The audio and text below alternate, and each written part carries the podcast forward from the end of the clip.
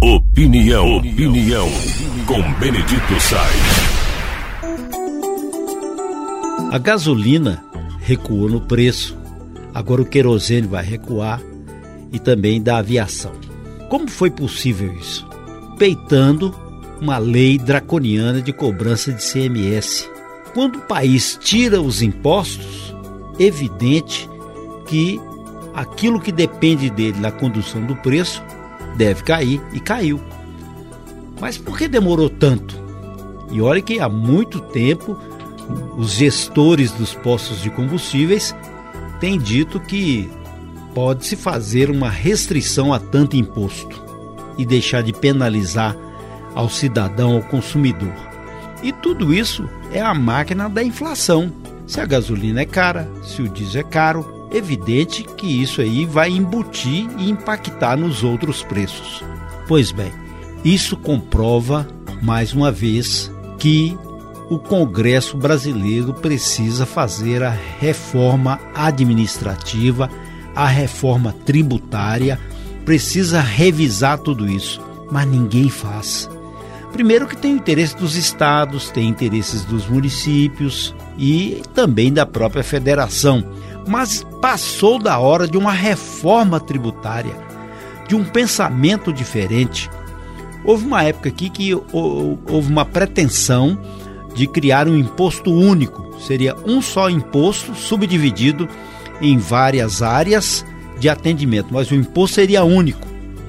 E ele teria uma escala de valores para não tripudiar em cima daquele que é mais pobre, que seria o principal beneficiário desta visão reformista, mas não sai do papel, porque o país é muito cheio de lobby, muito cheio de interesses. Por exemplo, quando surgiu o Pix e essas novas modalidades, inclusive de bancos virtuais, os bancos tradicionais, que continuam tendo lucros terríveis, eles balançaram.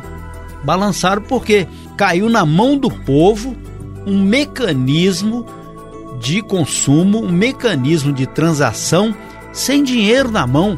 E o dinheiro circulou com maior facilidade. Isso, claro, pode ter ofendido aqueles que sempre mamaram gostoso nas tetas da economia brasileira, inclusive os proprietários de bancos. Fáceis.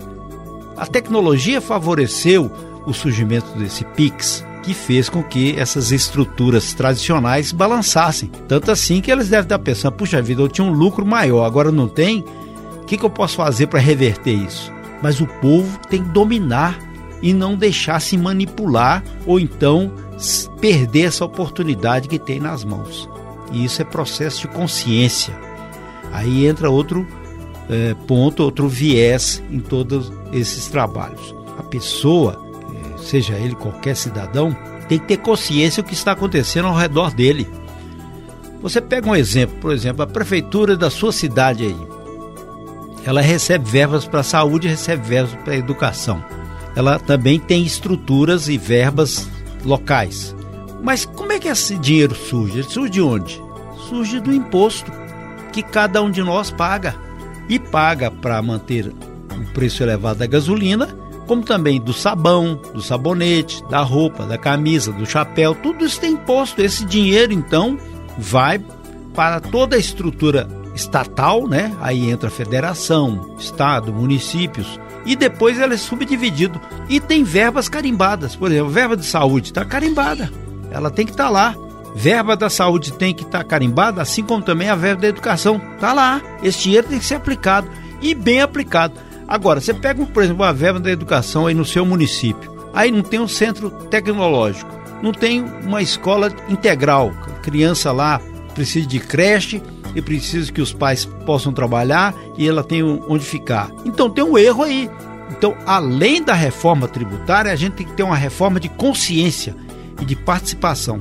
Está comprovado com essa diminuição do preço de gasolina que não só isso, mas todo o complexo econômico do país só pode melhorar com essa reforma. Agora, se os deputados querem fazer, se eles atendem a lobby, se tem interesses particulares, aí é o eleitor que vai decidir agora nessa eleição o que, que ele quer. Se ele desejar pessoas omissas, vai continuar do jeito que está. E se desejarem uma reforma, um pensamento de novo, diferente no legislativo, terá que raciocinar e escolher os nomes, bons nomes, que queiram trabalhar em favor do povo, de verdade.